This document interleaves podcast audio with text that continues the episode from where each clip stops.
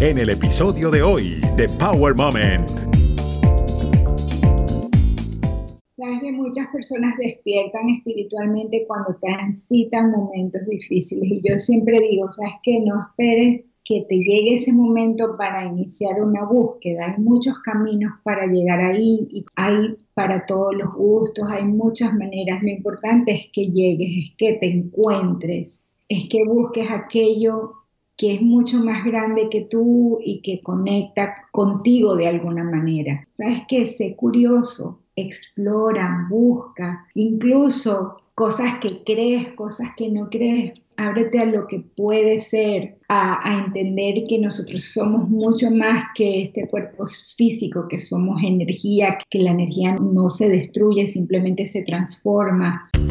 Estás escuchando Power Moment con Paula Lamas. El día a día es muy rápido. Muchas veces nos abruma, nos perturba y nos agobiamos sin saber cómo calmar nuestra alma.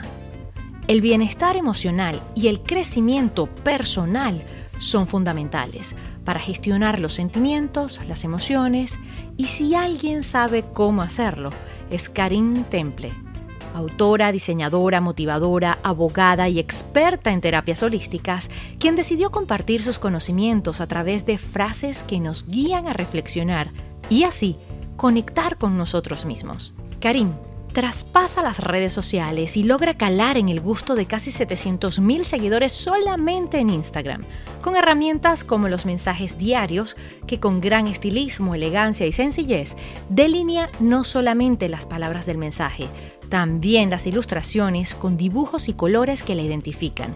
Según ella, estas frases, junto con la meditación, la oración y la música de relajación, pueden llegar a ser muy poderosas para lograr la serenidad que tanto ansiamos. Hablamos de su nuevo libro, Calma en el Alma. Además, pudimos descubrir momentos personales en los que ha demostrado su capacidad de resiliencia y que sus días no tan buenos no detienen su compromiso para motivar a otros.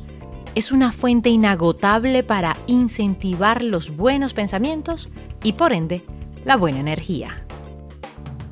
Karim, usualmente todos estamos en la búsqueda de sentirnos bien, de calmar un poco esa alma perturbada que tenemos, pero siempre recurrimos a elementos externos como la música, ir a conciertos, películas, olores, lo que sea. Muy pocos nos sentamos a vernos hacia adentro.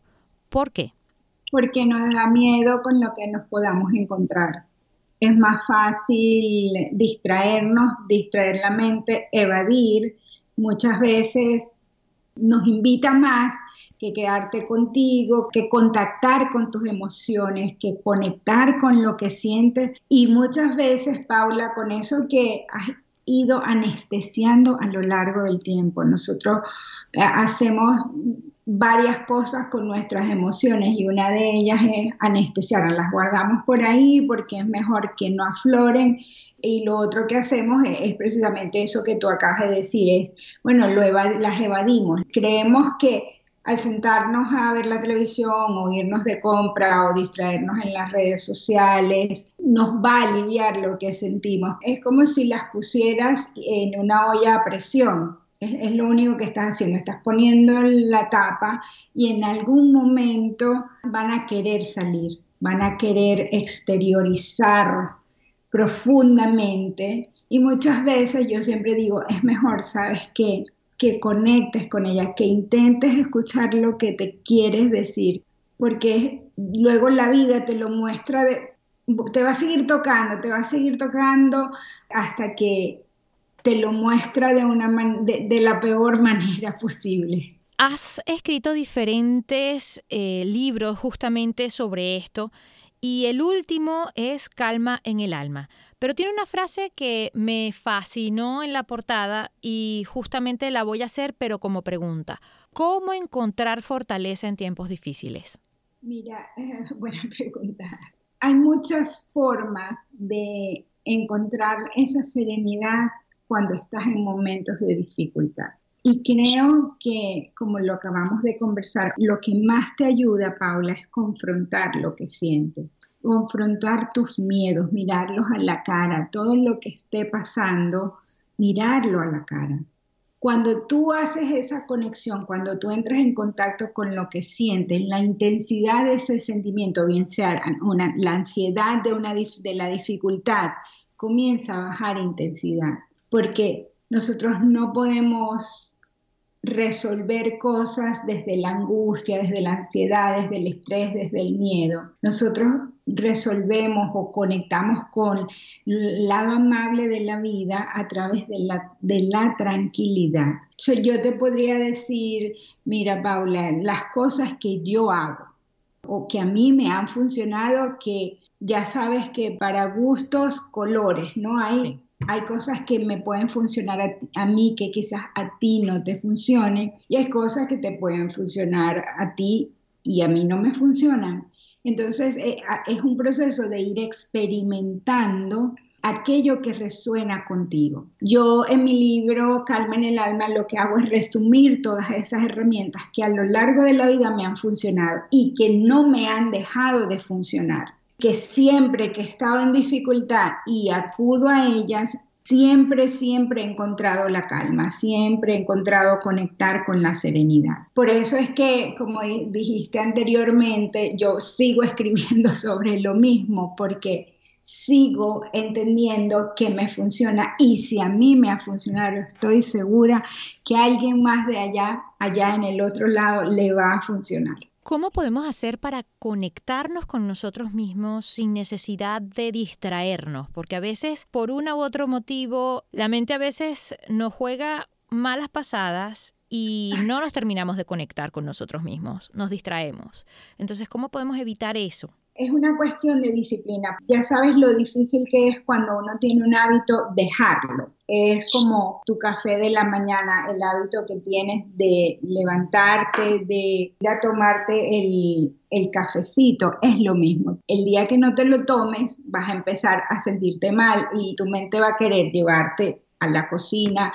Si no estás en casa, mostrarte todos los cafés que vayas viendo por donde estás caminando para conectarte con eso. Lo mismo pasa cuando tú llevas tiempo evadiendo esa conexión interior. Una manera muy simple, Paula, de hacerlo es salir a caminar es salir a caminar con atención plena, con conciencia de ese ejercicio que estás haciendo. Solamente observando, sin juzgar nada de lo que estás viendo, es dedicarte a observar, a observar, a observar. Y vas a ver cómo poco a poco en esa caminata van a, van a ir como aflorando cosas, vas a ir conectando con una emoción, con otra emoción. Cuando tú hagas este ejercicio continuado y luego digas, me voy a sentar unos minutos a ver lo que siento, a, ver cómo me siento, vas a obtener muchísima información. Y esos son los primeros pasos para comenzar esa conexión, momentos de contemplación, momentos de caminata, momentos en el que te sientas a observar, por ejemplo, la luz de una vela, esos, esos momentos en los que te puedes abstraer de cualquier actividad y comenzar a conectar con eso que está sucediendo en tu interior.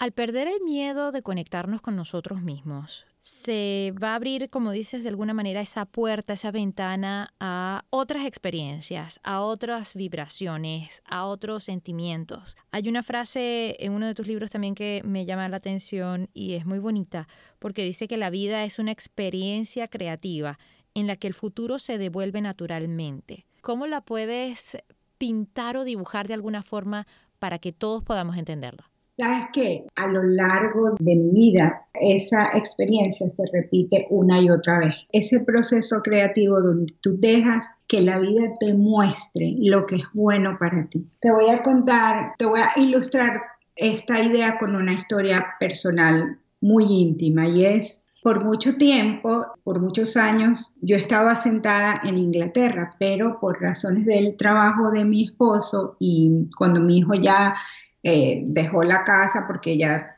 hizo su universidad y todo. Eh, yo me mudé muchísimas veces, pero nunca como que estuve 100% cómoda con la casa en la que estaba viviendo. Siempre tenía como el deseo de mudarme, de, irme a otro lado y, y cada vez que nos mudábamos yo empezaba a experimentar distintas emociones, a conectar con lugares, a conectar con unos con más intensidad, con otros a rechazarlos porque no me sentía, no me sentía cómoda con la energía del lugar. En nuestra última mudanza llegamos a Holanda y nunca, nunca nos pudimos adaptar. Y mi esposo dice, es que no, no puedo con esto, yo, yo prefiero buscar trabajo en otro lugar, pero me quiero ir de aquí. Y ahí coincidimos los dos y nos fuimos. Y en esa, no como en ese fracaso, sino como en esa desilusión de que pasado un año nunca nos encontrábamos cómodos con el lugar, muy lindo y todo, pero hay lugares en donde uno simplemente no conectas y nos decíamos de vuelta en el avión, eh, empezamos a, comenzamos a hablar sobre el lugar ideal para nosotros, porque estamos en, en, un momento de nuestras vidas donde el retirarnos no está muy lejos. Entonces empezamos como en, nuestra mente a decir, bueno, queremos una casa que sea así, que esté en un lugar así y que nos quede cerca del aeropuerto, por, dar, por decirte tres cosas muy puntuales. Y comenzamos a buscar, teníamos dos, dos o tres años buscando ese lugar que en nuestra cabeza era como nuestra ilusión. Y llegó un punto en que estábamos como medio frustrados, porque cuando tú te nos queríamos mudar como a la costa, a la playa, y cuando tú te quieres mudar a sitios como esos, o son muy costosos, o están muy como despoblados, como que no hay mucha, mucha, mucho movimiento y nosotros queríamos como ese movimiento. Y cuando estábamos como listos para tirar la toalla, yo le dije a él, ¿sabes qué? Nosotros tenemos que darle más fuerza a esa visualización, a ese lugar y como soltarlo, que en cualquier momento si pasa, pasa y si no, bueno, nos quedaremos acá. Paula, cuando hicimos eso, como ese proceso de rendirnos, de decir, bueno, que aparezca lo que tenga que aparecer, lo soltamos de alguna manera, encontramos ese lugar, encontramos esa casa cerca de la playa con todas las características que habíamos imaginado sin hacer ningún esfuerzo, porque cuando soltamos el, el, toda la intensidad que teníamos por encontrarla, sola apareció. Y apareció mejor de lo que nosotros lo pudimos haber imaginado. Entonces, con esto quiero decirte que muchas veces cuando nosotros nos empeñamos o queremos controlar lo que hacemos es generar el efecto contrario. Cuando soltamos, cuando nos relajamos al flujo de la vida, permitimos que nuestra vida se desenvuelva creativamente. Cuando yo digo creativamente, no tiene tanto que ver con, ejercicios creativos, sino con dejar que las fuerzas que rigen este universo nos ayuden, nos den la mano y nosotros conectar con ellas visualmente, de todas las formas creativas posibles, haciendo visualización, haciendo mapas mentales, haciendo mapas em, donde tú colocas esas cosas que muchas personas lo llaman mapa del tesoro, pero a mí no me gusta llamarlo así. A eso me refiero particularmente cuando digo, deja que, que sea creativamente, más que empeñarte en controlar y querer un resultado. Lo cual es súper importante. Es como dicen en inglés, go with the flow, ve con la energía, ¿no? No impongas el ego en las situaciones o en el día a día. Y de alguna forma, eso a veces lo traemos del pasado, a veces es porque nos los han inculcado, a veces es porque hemos tenido experiencias, a veces es porque para quienes creen en las vidas pasadas, pues venimos cargando una maletita, independientemente de, cuál sea esa situación, ya sea apego, ya sea frustración, ya sea cualquier otro tipo de situación o sentimiento. ¿Cómo podemos hacer para aceptar eso que a veces ni siquiera somos conscientes que tenemos esa piedra en ese saco para soltarla y poder seguir adelante. Sabes que tú dijiste, acabas de decir algo súper importante y es, a veces no somos conscientes, a veces no nos damos cuenta que, que tenemos esa bolsa y que cargamos con ese peso. Y una de, de las cosas que tenemos que hacer es tomar conciencia, porque no puedes soltar aquello que no lo traes a tu conciencia, no, no, no puedes es imposible, tienes que hacerte consciente y muchas veces nosotros vemos esos procesos sumamente complicados. Yo hace poco, no lo habíamos conversado antes, pero yo vengo de superar un cáncer y muchas veces me decían, sabes que cuando estás atravesando una situación difícil, todo el mundo te comienza a recomendar cosas, que hagas esto, que hagas aquello, y terapia de esto, de aquello, vida pasada, o cuencos, o cualquier cosa. Y bueno, uno muchas veces te agobias con todas esas propuestas si tú no estás muy conectado contigo, sabes que te puedes perder y puedes llenarte de ansiedad. Y una de las cosas que yo hice durante el proceso y durante todo el tratamiento era mantener la calma y entender aquellas cosas que resonaban conmigo y que no. Y recuerdo que alguien me dijo, no, que hagas terapia de vidas pasadas. Y yo le dije, ¿sabes qué? Ya lo que estoy viviendo es complicado, como para complicarme la existencia un poco más. de alguna manera solté esa creencia porque Paula, como tú lo acabas de decir, donde pones la intención, la energía va. Entonces, tenía que quitarle la energía a muchas cosas para conservar la energía para recuperarme, para mi curación.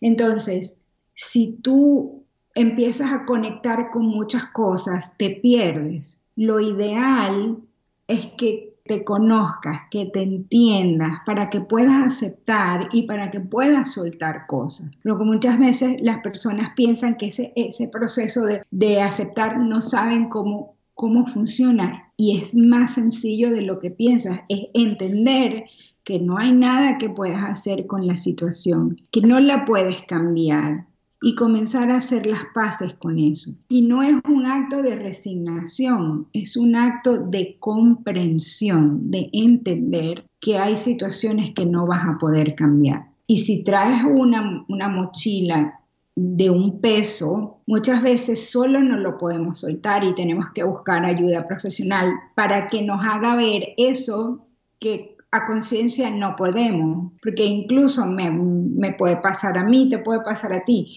por mucho camino que tengas recorrido espiritualmente hablando y en el, en el ámbito del crecimiento personal, puede haber cosas que no logras ver sobre ti y que alguien te puede ayudar a verlo, un tercero te puede ayudar a verlo. Entonces, es importante ambas cosas. Primero, que tengas una buena conexión contigo para que puedas traer a conciencia esos aspectos que pueden estar influenciando tu vida presente o que busques ayuda profesional para que alguien te ayude a verlo. Te agradezco que compartas este momento personal y que lo hayas contado aquí porque es muy importante. Hay muchas personas que de repente nos están escuchando y están pasando por el mismo proceso. Y en lo particular, la primera vez que escuché que alguien tenía cáncer y que era alguien cercano, me sucedió también. No sabía cómo hablarle, no sabía cómo dirigirme a esa persona, no sabía qué decirle y qué no decirle. Desde tu punto de vista ahora, que has estado, digamos, de alguna forma en los dos bandos, ¿Cómo crees tú que se debe apoyar a una persona que está pasando por un proceso como este? ¿Cómo deberíamos de hablarle en ese sentido? ¿Qué deberíamos evitar? Porque a veces es un impulso que tenemos todos que queremos ayudar, queremos sentirnos útiles, pero no es la mejor forma o la mejor manera como la que estamos dirigiendo esa energía. Me toca mucho tu pregunta y me, me conmueve porque me devolviste a ese momento donde todo el mundo me llamaba y había ese silencio profundo donde muchas personas no sabían qué decir o muchas te decían, no, todo va a estar bien. Y tú, por, sabes, por dentro te preguntas, pero ¿qué sabes tú? si va a estar bien o no. Saben, ese estado de, agobio que uno tiene que te toma como un tiempo como asimilarlo todo y, todo el mundo te comienza a preguntar y te comienza a decir y qué vas a hacer. Y, y yo recuerdo dos de mis amigas muy, muy cercanas, que una de ellas me dijo, te voy a llamar, no quiero que hablemos de nada de eso, quiero que hablemos de cualquier otra cosa. Y me dio la oportunidad como de desahogarme. Cuando ella me dijo, hablemos lo que tú quieras que hablemos, yo me abrí y pude decir lo que yo quería decir. Y otra amiga me llamó y me dijo, Karin, no sé qué decirle como a la maestra de, y que siempre presenta soluciones para todo. Eh, dime ¿qué es lo que quisieras que yo hiciera por ti? Y yo le dije, solamente quiero y quisiera que cualquiera que me llame ahora o cuando esté transitando en la parte más difícil del tratamiento, que me dijera, yo estoy aquí para ti. Cualquier cosa que necesites, yo estoy aquí para ti. Y me des la libertad a mí de decidir qué quiero pedirte. Y ella me dijo, me, me dejaste, me dejas como sin palabras. Y le digo, es que uno, es muy duro todo lo que te pasa. Y es muy, como lo decías tú, es muy abrumador cuando te agobian con propuestas o cuando, cuando las palabras que escuchas no son como, son como muy superficiales. Entonces, lo lindo en este momento, y, creo que para tu audiencia, creo que esto es un, un, aporte que yo podría hacer casi significativo, y es eso, cuando, cuando alguien esté pasando por una situación como esta, solamente díganle, estoy aquí para ti, cualquier cosa que necesites, llámame. Y yo creo que eso trae mucha calma en el alma. Y sin duda alguna es una herramienta poderosa, siempre estar para los otros, siempre estar para los demás y de alguna manera romper ese hielo, esa incertidumbre porque no nos enseñan cómo deberíamos de alguna forma evolucionar como seres humanos. No nos enseñan la ciencia del espíritu. ¿Qué crees tú que debería ser o cómo deberíamos hacer para fomentar de alguna forma ese despertar espiritual?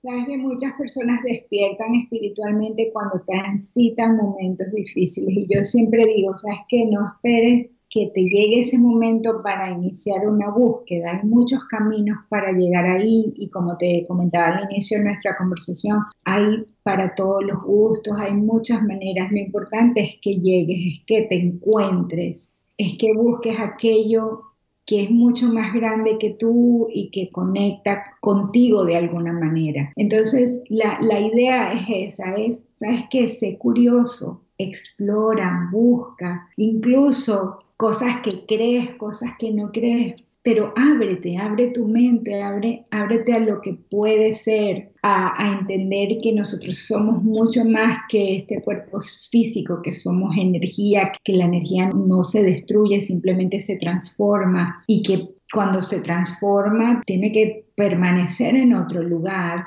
y que existe por siempre y que eso no tiene otra cosa más que, llamarse espíritu. Entonces, por ejemplo, a mí me encanta la oración, a mí me encanta la meditación, a mí me encanta, bueno, eh, escribir reflexiones para poder conectar con las personas, para poder ayudarlas de una manera. Esas todas son distintas pequeñas prácticas espirituales, pero cada quien puede intentar esa con la que se sienta cómodo. Es maravilloso ver cómo, a pesar de los momentos que uno pueda estar pasando, tus redes sociales siempre están mandando un mensaje positivo, un mensaje bonito y a veces no sabemos lo que está pasando con esa persona justamente que está detrás de esas ah, imágenes, de esos mensajes. Así que desde aquí muchísimas gracias por motivar y por de alguna manera mantener ese equilibrio espiritual y enviar esa buena onda a todos los que estamos eh, de alguna manera en las redes sociales. ¿Para qué te ha servido el ser abogada en esta etapa espiritual de tu vida? Porque eres autora, diseñadora, coach, experta en terapias holísticas, en fin, de alguna manera esa abogada te ha servido para este camino espiritual? Mira, Paula, qué buena pregunta. Casualmente me, preguntaba una hija de una amiga que tenía curiosidad por saber a qué me dedicaba yo. Yo le dije que yo escribía, que si me preguntabas a mí qué era yo o con qué profesión yo me identificaba, yo le dije yo soy escritora e ilustradora. Entonces ella me dijo, pero mi mamá me dijo que tú eras abogada. Y le dije, sí, porque cuando era joven mi papá mm, prácticamente no me dejó opción, me dijo, vas a estudiar esto o vas a estudiar aquello, porque yo quería estudiar arte, pero eh, tú sabes que en aquella época los padres latinos dirigen mucho el curso de, de nuestras vidas. Y además como pagan nuestros estudios, también asumen ese derecho de decidir por ti. Entonces mi papá me dijo que no me iba a llevar a la universidad si estudiaba arte y yo iba a morir de hambre. Y tan lindo mi papá, ahora él es el más orgulloso siempre de, todo el, el, cambio que yo, que yo he hecho. Pero particularmente me sirvió para dos cosas, para responder tu pregunta, Paula. Una, para darme la disciplina de investigar, de buscar la lógica de las cosas, de llegar al fondo de las cosas, de no hablar de lo que uno no sabe porque hay un respeto hacia los derechos de los demás, de siempre investigar, despertar en uno esa curiosidad por investigar, por llegar al fondo de las cosas, por que la información que tengo sea la mejor información. Eso llena de responsabilidad y creo que está muy vinculado a las leyes, al derecho, ¿sabes? Esa, esa curiosidad, esa disciplina y ese respeto por los derechos del otro. ¿Cuál dirías tú que fue o ha sido el o los power moments, los momentos poderosos que te han llevado a donde estás? Mm, me dejas pensando con la pregunta. Siempre cuando uno quiere tirar la toalla, por alguna razón, porque es mucho trabajo, porque te sientes agobiado, porque es una responsabilidad muy grande, siempre llega ese mensaje de alguien, como me comentabas tú anteriormente, y es, ¿sabes qué? Parece que hubiese sido escrito para, para mí, ¿sabes qué? Estaba a punto de tomar una decisión que hubiese sido errada y gracias a lo que me dijiste, yo he podido tomar una mejor decisión o gracias a la información que me diste. Esos momentos son uno de esos power moments y otro momento, y te va a parecer medio paradójico, es cuando tú pasas por una situación difícil como fue el cáncer, que yo hubiese podido decir, como yo estoy transitando esto, yo me desconecto. No, yo encontré ese momento power trabajando, continuando con la labor, escribiendo, bueno, que mi libro Calma en el alma es el resultado de ese, de ese año donde yo estaba haciéndome el tratamiento de cáncer. Y ese, eso ha sido un momento clave, un power moment donde yo digo, ¿sabes qué? Esto no, no es más fuerte que yo. Yo voy a sentarme, yo voy a escribir, yo voy a trabajar, yo voy a transformar esto en algo mucho más positivo. Muchísimas gracias por tu buena vibra, por tu conocimiento, por esas herramientas que nos brindas día a día y por esa sabiduría que transmites a través de tus ilustraciones y tus mensajes. No, Paula, gracias a ti, gracias por haberme invitado a conversar. Lo he disfrutado mucho, me has hecho pensar con tu pregunta, me ha encantado. Recuerda seguir a Power Moment en las redes sociales, arroba Power Lamas, en Twitter e Instagram y en Facebook, Power Moment with Paula Lamas. Esta es una producción de GGSI.